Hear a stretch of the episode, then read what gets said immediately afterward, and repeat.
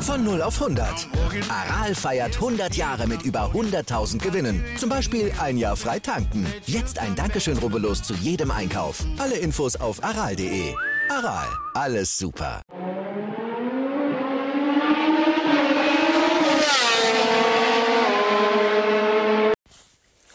Hallo und herzlich willkommen zu Fleck to Fleck, dem deutschen MotoGP Podcast. Heute mit der Preview zum Portugal Grand Prix. Und ich bin heute natürlich mal wieder, wieder nicht alleine. Der Jan ist natürlich auch wieder mit dabei. Hallo Jan. Ja, hallo Jan. Ach, schade, der Jan heute leider nicht mit dabei. Ähm, ja, leider verhindert. Nichtsdestotrotz gibt es natürlich die Preview allein mit mir. Ja. Müssen wir jetzt auch mal vorlieb nehmen. Ja. Aber ich würde sagen, wir starten direkt rein, haben wieder viel zu besprechen. Am Ende gibt es natürlich auch die Tipps. Habe ich mir von Jan eingeholt. Aber nicht nur von Jan, sondern auch von Markus Zerbeck. Ähm, Motorsportmagazin.com Redakteur wird bei der Review mit dabei sein. Also seid gespannt, was der Experte da tippt. Und ja, wir gehen natürlich immer Team für Team durch. Ähm, sollte, denke ich, klar sein. Und genau, wir starten direkt mit Tech 3. Ähm, mit Remy Gardner und Rolf Hernandez. Die haben bis jetzt zusammen einen Punkt einfahren können. Was okay ist. Ähm, besser als kein Punkt, aber ja, wenn man sich jetzt hier die beiden anguckt, so die richtige Pace hatten sie noch nicht in den ersten Rennen, wenn man ehrlich ist. Da hat so ein Besecki zum Beispiel deutlich bessere Pace gezeigt. Mm, die waren so ungefähr auf dem Niveau, die Tech, die Tech 3 Jungs mit die Gian Antonio und Darren Binder, da war Bezecki doch schon der beste Rookie eigentlich. Und ja, die mit beiden müssen jetzt langsam mal einen Trip kommen, jetzt Europa. Ähm, da werden die Karten, wie viele sagen, immer neu gemischt. Hoffentlich auch für die beiden, weil der Saisonstart dabei jetzt wirklich nicht überzeugend. Und vor allem von Rolf Hernandez hat man sich deutlich mehr erwartet. Und da muss auf jeden Fall mehr kommen. Denn, ja gut, jetzt momentan im Moto 2 äh, drängen nicht viele nach. Pedro Acosta auch keinen guten Start gehabt, Augusto Fernandes auch nicht. Ähm, aber wenn Acosta da mal einen Tritt gekommen ist, dann ja, für, wird da, muss da auch wieder ein Platz frei werden bei Tech 3 und da müssen sich die beiden mal ranhalten, dass die äh, den Platz nicht verlieren an Acosta. Augusto Fernandes sehe ich da momentan einfach nicht. Ähm, da fehlt momentan einfach die Pace und alles einfach so ein bisschen. Aber ja, zu den kleinen Klassen kommen wir ganz am Ende nochmal. Ähm, ja, was man bei Tech 3 festhalten kann, die beiden müssen sich verbessern. Und ja, aber können natürlich jetzt auch schon mit der wenigen Pace ein, einen Punkt vorweisen. Ich denke, ähm, das ist okay. Ähm, aber Rolf Hernandez hat noch keinen Zähler auf seinem Konto stehen, damit kann er, denke ich, nicht zufrieden sein. Dann haben wir ähm, With You Yamaha RNF MotoGP Team. Ähm, genau. Das ist auf Platz 11 der Teamwertung ähm, mit 9 Punkten. Und zwar hat Darren Binder davon 6 geholt und Andrea Vizioso 3. Ja, Darren Binder bis jetzt so ein bisschen die Überraschung der Saison. Ähm, in meiner Liga zwar unter schwierigen Bedingungen, aber da muss, da, das für mich noch, ähm, das macht es für mich noch besser, weil ja so ein Rookie unter so schweren, unter so schweren Bedingungen, dass er da so aufzeigen konnte, war richtig gut. Andrea Dovizioso hingegen momentan eigentlich ja in einer kleinen Krise, muss man sagen. Da hakt momentan überall technisch ähm, beim Motorrad. Ähm, aber auch er selber, denke ich, hat jetzt nicht so die Motivation, weil er denkt mit dem Bike, äh, weil er äh, äh, ja auch weiß, mit dem Bike ist nicht viel drin. Und das sieht man ja auch an Quadraro. Ähm, ja, fährt er am Ende der Top Ten rum. Ist wirklich nicht viel drin mit der Yamaha, wenn man ehrlich ist. Und das frustriert sicherlich auch ein Andrea Dovizioso. Und ich glaube auch nicht, dass er nächstes Jahr noch bei, ähm, bei Yamaha oder generell in der MotoGP fahren wird. Bei Darren Binder glaube ich schon. Ähm, der hat es gut gemacht in den ersten paar Rennen. Ich glaube, der kriegt jetzt noch, ähm, ja, vielleicht wieder ein bisschen Confidence, ein bisschen Pace dazu. Europa jetzt, wie schon erzählt, wenn die Karten nochmal neu gemischt, da muss Darren Binder sich natürlich auch nochmal beweisen, aber ja, das sah schon sehr gut aus. Jetzt für Portimao, da hat ja Darren Binder seine, sein Special Moment gehabt letzte Saison in der Moto 3, hat da Dennis Foggia mal schön rausgekegelt aus dem WM-Kampf und hat den WM-Kampf entschieden. Ja, hoffentlich ist ihm das nicht im Kopf drin und räumt da keine MotoGP-Fahrer ab. Ähm, ja, aber ich denke, daraus hat er gelernt und wird das dann besser machen, Portimao. Dann haben wir LCR Honda, Alex Marquez und Taka Nakagami. Auf Platz 10 in der Teamwertung mit 16 Punkten. Ja, LCR Honda bis jetzt, puh, also da muss mehr kommen, definitiv. Alex Marquez bis jetzt grottenschlecht, Taka Nakagami vor seiner Corona-Infektion auch noch grottenschlecht gewesen, dann zweimal consecutive Punkte eingefahren. Mm, ja, aber generell muss da definitiv mehr kommen. Also zwar Nakagami Punkte eingefahren, aber ein P14. Hm, kann das wirklich der Anspruch von der LCR Honda sein? Ich meine, man hat ja gesehen, was da mit der Kunden Honda drin ist. Vor ein paar Jahren ist ja noch Kyle Crutchlow da um Siege gefahren, um re regelmäßige Top 5 Plätze. Und ja, momentan sieht man das einfach nicht bei LCR Honda. Bei beiden nicht. Und ja, mir fehlt auch ein bisschen die Vorstellungskraft, wie das jetzt besser werden soll, bei ihm auch um ehrlich zu sein. Aber zum Beispiel bei Alex Marquez, wenn es besser werden wird, dann Portimao definitiv, weil der hat der letzte Saison zweimal Top 10 geholt, einmal Platz 8 und einmal Platz 4 im zweiten Portimao-Rennen. Da gab es ja letzte Saison zwei davon. Und da glaube ich, da könnte schon vielleicht ein Performance-Sprung geben von Alex Marquez. Vielleicht eine Top-10-Platzierung würde ihm vielleicht ein bisschen Confidence geben. Dann für die restliche Europasaison, aber ja, das ist jetzt auch nur Spekulation, müssen wir abwarten, wie sich ähm, dann am Ende auszahlt. Und bei Nakagami, ähm, er muss einfach gucken, dass er weiter in den Punkten bleibt und weiter auf sich aufmerksam macht ähm, mit guten Resultaten. Nicht nur Warm-up. Denn da drängen ja auch schon von den Nachwuchsserien hier, zum Beispiel Chandra oder Ogu, äh, Ayogura drängen da so ein bisschen. Und ich glaube, Nakagami ist da so ein bisschen leicht austauschbar. Bei Alex Marx hat man vielleicht so, hm, ja, der Bruder, der saved ihn da noch so ein bisschen. Aber Nakagami, wer soll ihn saven? Es gibt unglaublich viele Austauschmöglichkeiten, wie ich schon gerade erwähnt habe. Und ja, da braucht man Nakagami jetzt nicht unbedingt, vor allem weil er jetzt auch nicht die große Pace hat. Und da muss definitiv mehr kommen. Auch mehr kommen muss von Luca Marini und ja nicht das ganze Muni V46-Team mit 17 Punkten. Mm, Luca Marini mh, mm, schon ein bisschen schwache Pace gehabt, wenn man ehrlich ist, in den ersten Rennen. Also es war nicht wirklich so überzeugend, was er da abgeliefert hat. Aber ja, wurde sicherlich auch so ein bisschen überflügelt von seinem Teamkollegen Marco Bezzecchi, ähm, der ihn da ein bisschen in die Schranken gewiesen hat. Zumindest von der Pace her. Ähm, wenn man auf die WM-Tabelle guckt, dann sieht das jetzt noch nicht so deutlich aus, beziehungsweise Luca Marini ist sogar vor ähm, Marco Bezzecchi in der WM-Tabelle. Aber das spiegelt, da, da haben wir wieder hier Marco Bezzecchi, der ist in den ersten zwei Rennen gestürzt, hatte aber auch grandiose Pace gehabt.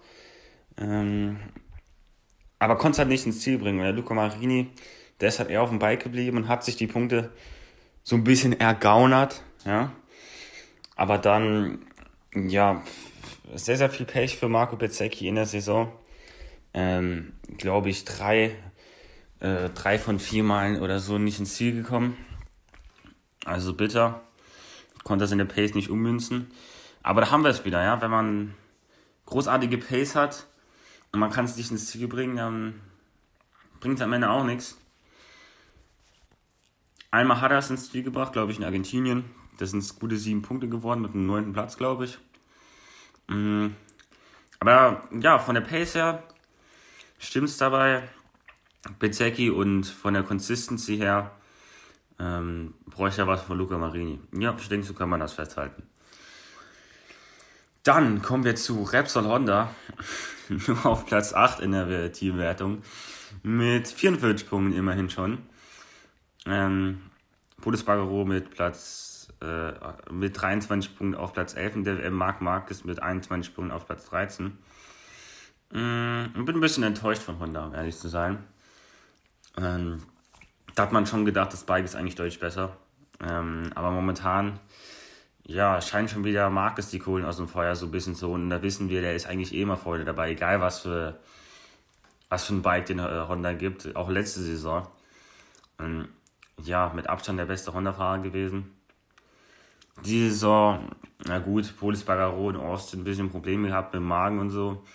Ähm, aber ja, also in Argentinien ist er auch schon gestürzt. Und ja, lag da zwar auf dem vierten Platz, aber wie schon erwähnt, äh, wenn man wenn man großartige Pace hat, es aber nicht ins Ziel bringen kann, bringt es einem am Ende auch nichts.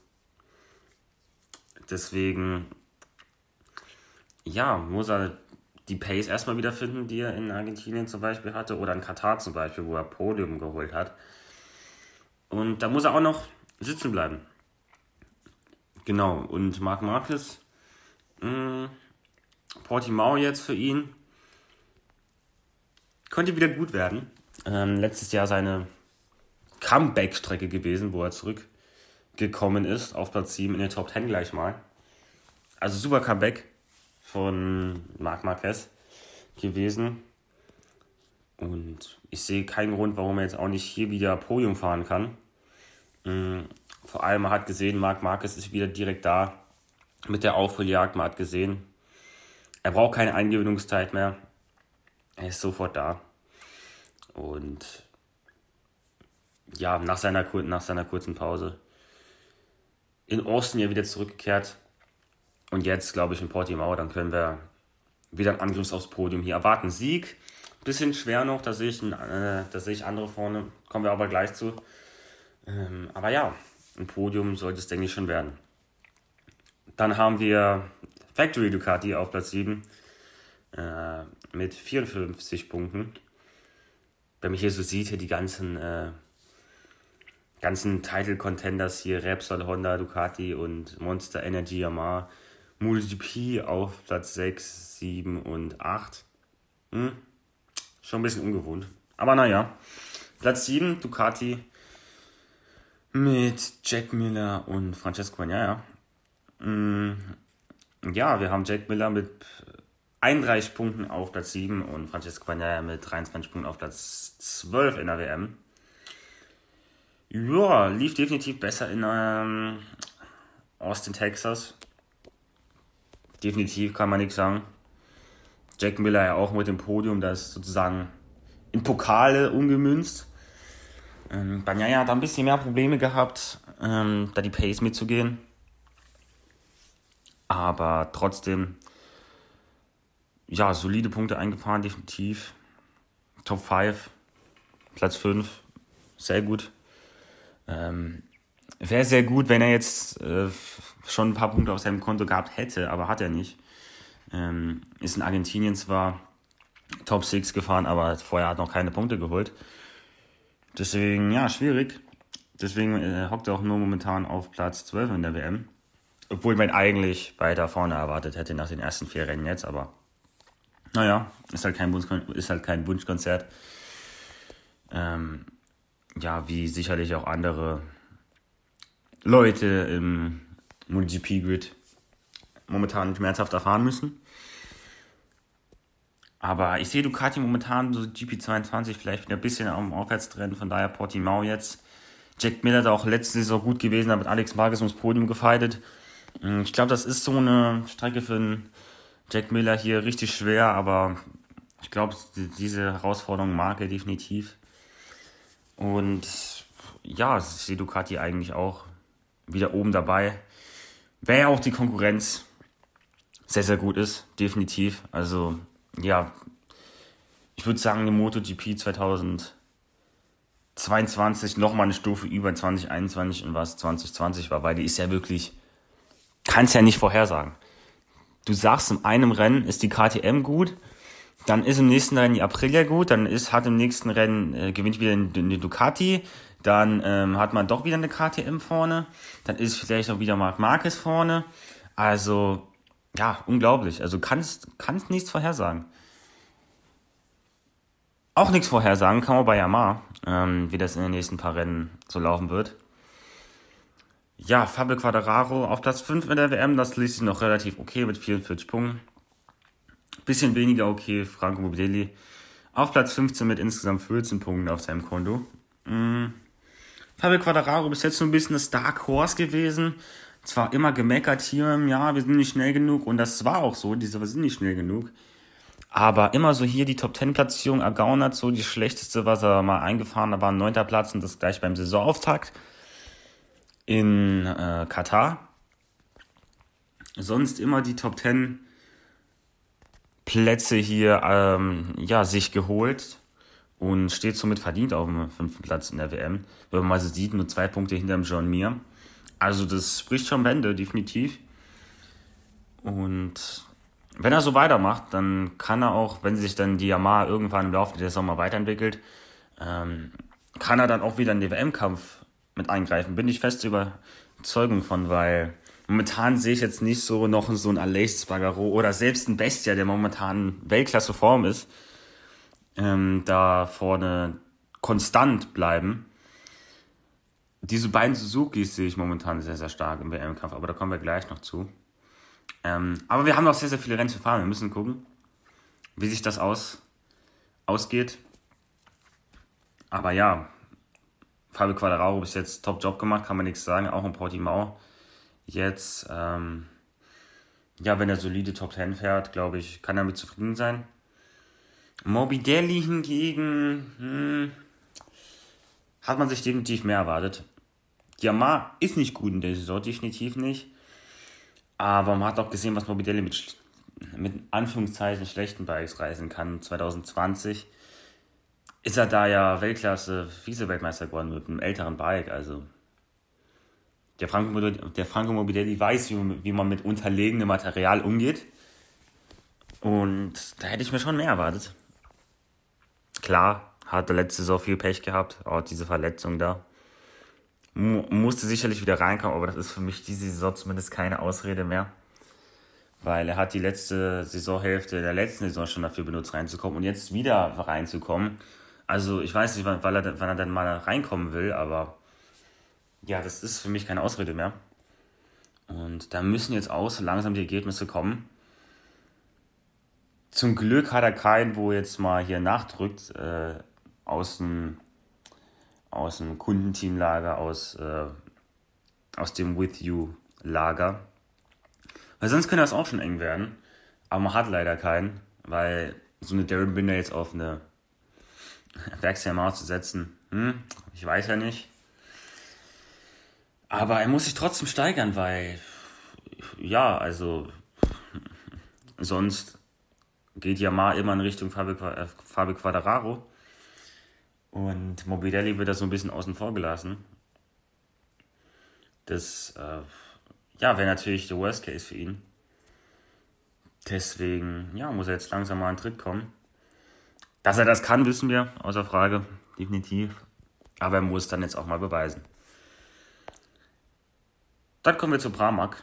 Ähm, zu Jorge Martin und John Sarko. Pramac sitzt momentan auf Platz 5. 59 Punkte momentan eingefahren.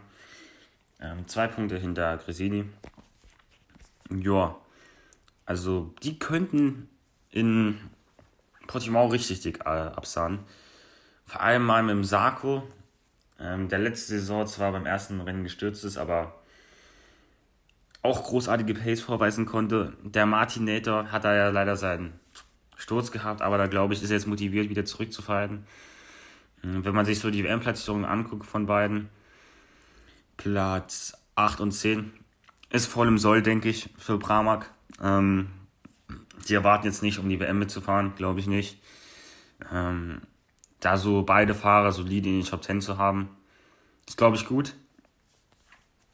Zeigt auch, wie äh, wie gut und wie auf Augenhöhe die beiden sind. Ist ja nicht bei allen Teams so.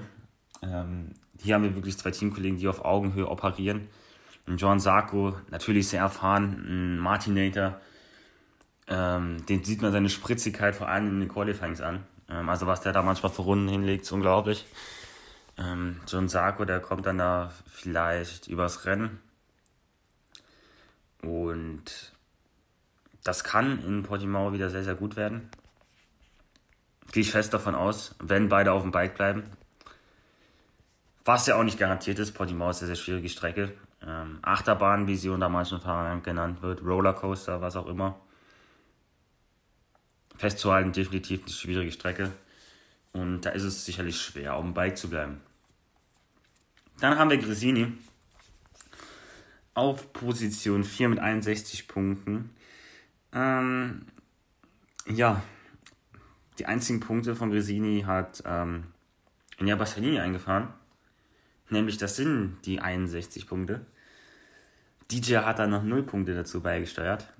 Und ja, also selbst wenn DJ ein Rookie ist, hm, ja, bisschen wenig. Also man sieht, was mit dem Bike möglich ist. Definitiv, die GP21 ist ein konkurrenzfähiges Bike.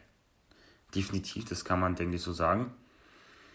Und DJ wirklich, ja, wirklich nicht gut. Also fährt dahin mit den ganzen Jungs rum, mit den KTMs äh, von äh, Rolf Hernandez und Gardner, genau, und mit Darren Binder.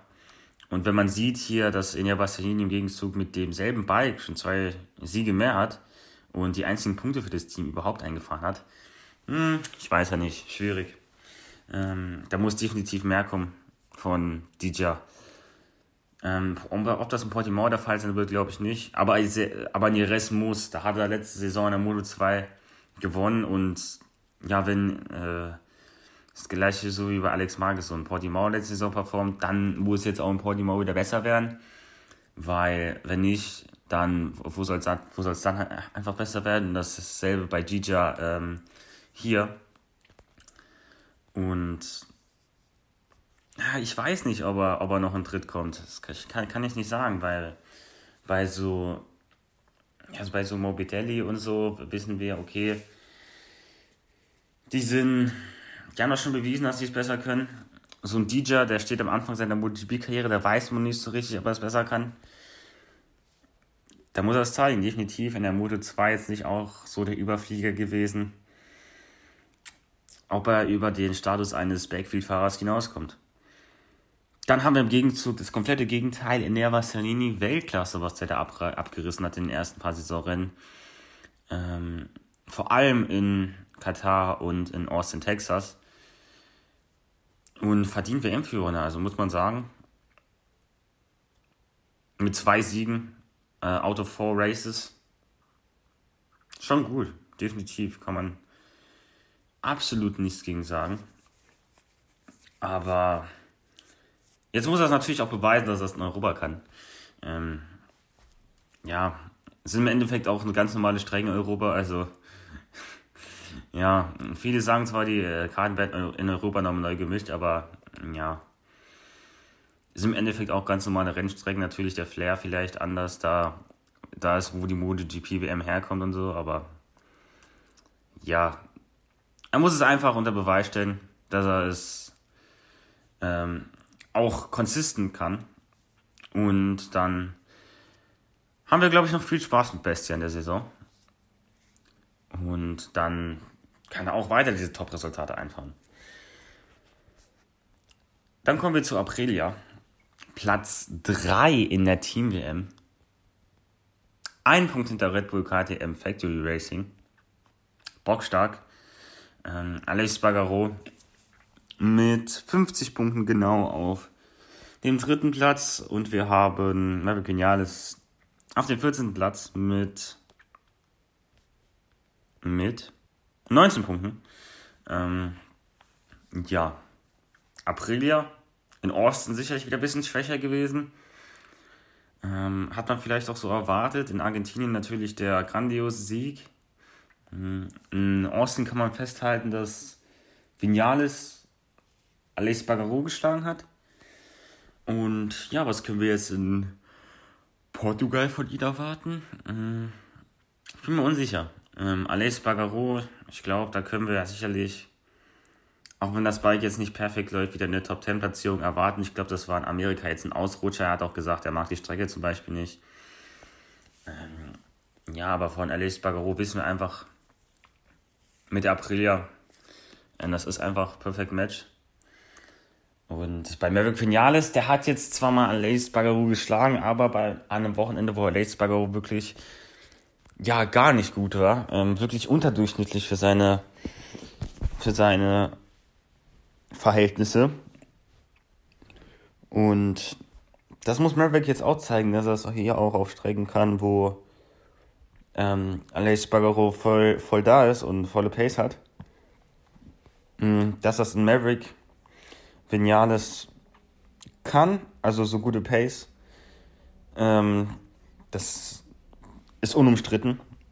Aber auf der Aprilia momentan, ja, auch wenn er jetzt das Aleix Bagaro mal geschlagen hat, auch in Argentinien haben viele gesagt, Maverick Vinales stark verbessert, aber sah ich ehrlich gesagt, habe ich ehrlich gesagt nicht so gesehen, weil wenn man sieht, Maverick Vinales siebter, Aleix Bagaro erster ist für mich immer noch ein großer Gap.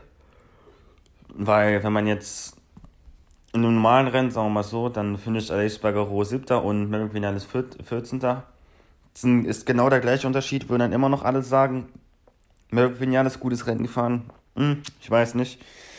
Ähm, deswegen, ja, müssen wir da mal definitiv schauen. Aber ja, sicherlich auch lohnt sich das, ein Auge drauf zu haben. Definitiv. Und ja, schauen, was Aprilia kann. Ich weiß momentan ehrlich gesagt noch nicht, ich kann das nicht momentan einschätzen, weil Aprilia, wie gesagt, sie sind jetzt von einem Rennen Sieg zum anderen Rennen Ende der Top 10 gewandert. Wie, wie schon erwähnt, engste MotoGP aller Zeiten. Da geht das. Wir müssen einfach gucken, was für Aprilia möglich ist.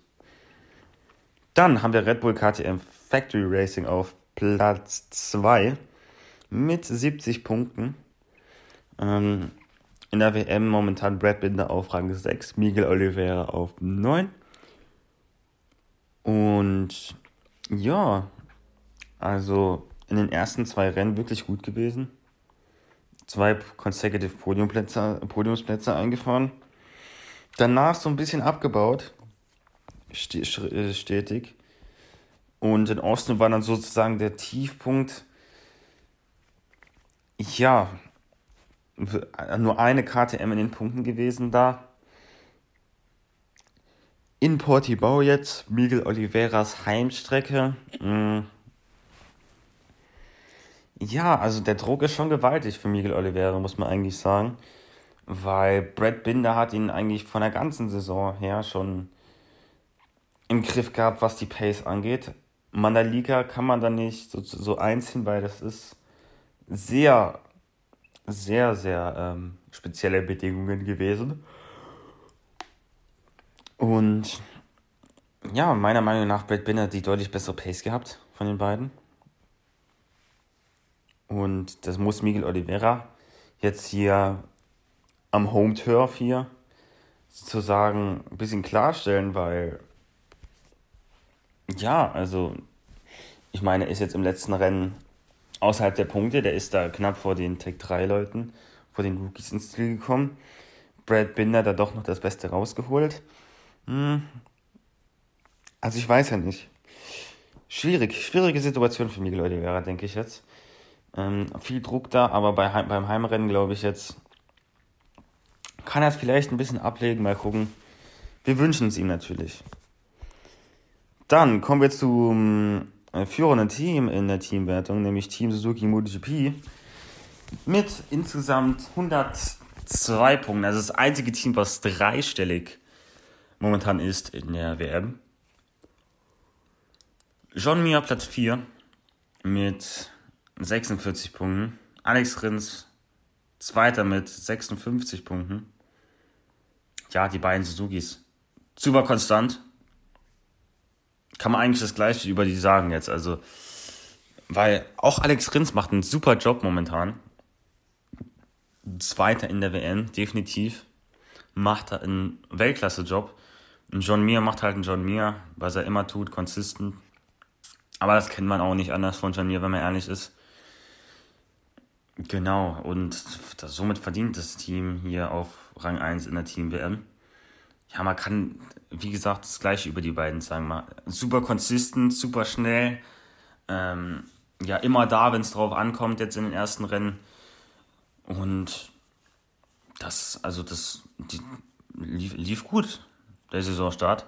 Und Portimao und so, wenn sie das weiter continuen können, dann sind die beiden Suzukis voll im WM-Fall drin. Und sicherlich auch mit einer der Top-Favoriten auf den Titel. Das ähm, kann man, denke ich, so schon so sagen.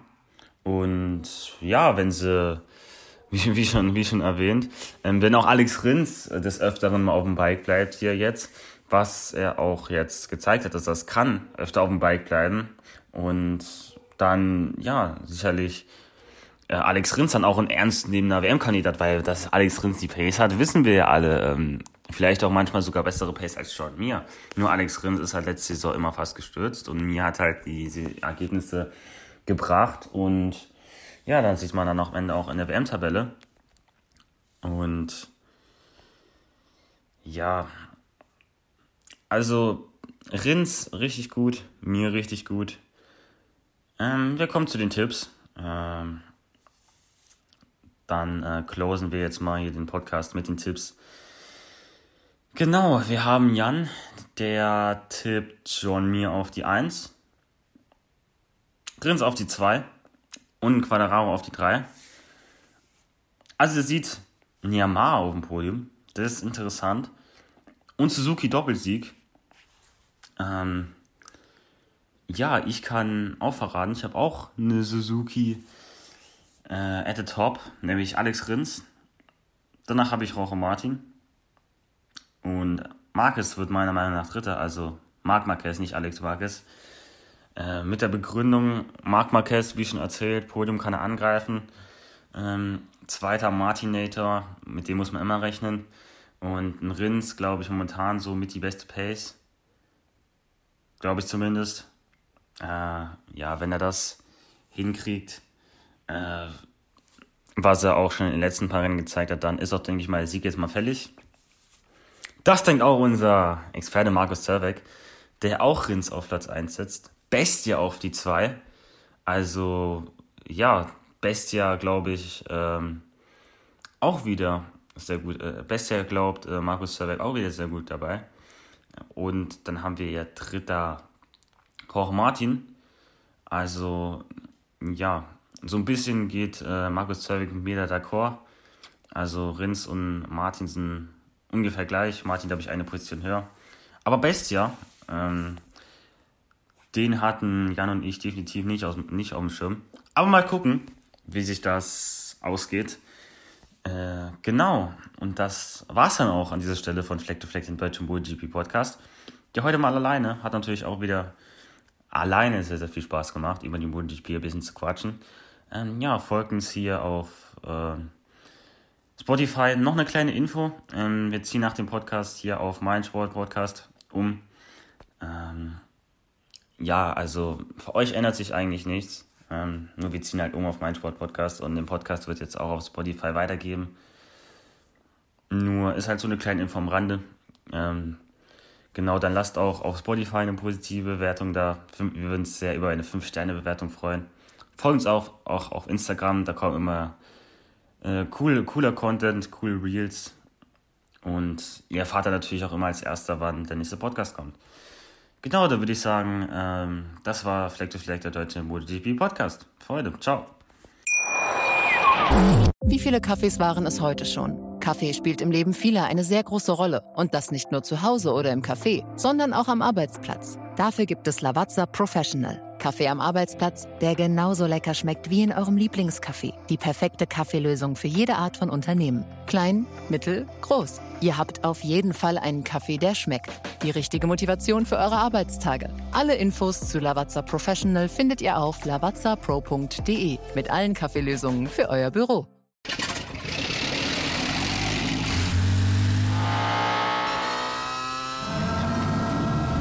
Von 0 auf 100. Aral feiert 100 Jahre mit über 100.000 Gewinnen. Zum Beispiel ein Jahr frei tanken. Jetzt ein Dankeschön, rubbellos zu jedem Einkauf. Alle Infos auf aral.de. Aral, alles super.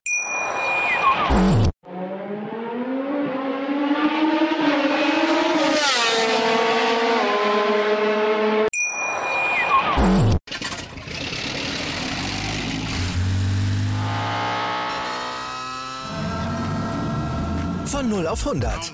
Aral feiert 100 Jahre mit über 100.000 Gewinnen. Zum Beispiel ein Jahr frei tanken. Jetzt ein Dankeschön, rubbellos zu jedem Einkauf. Alle Infos auf aral.de.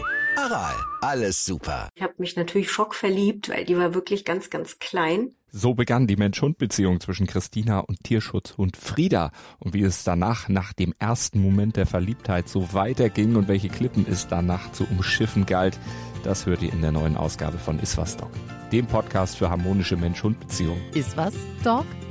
Mit Malte Asmus. Überall, wo es Podcasts gibt.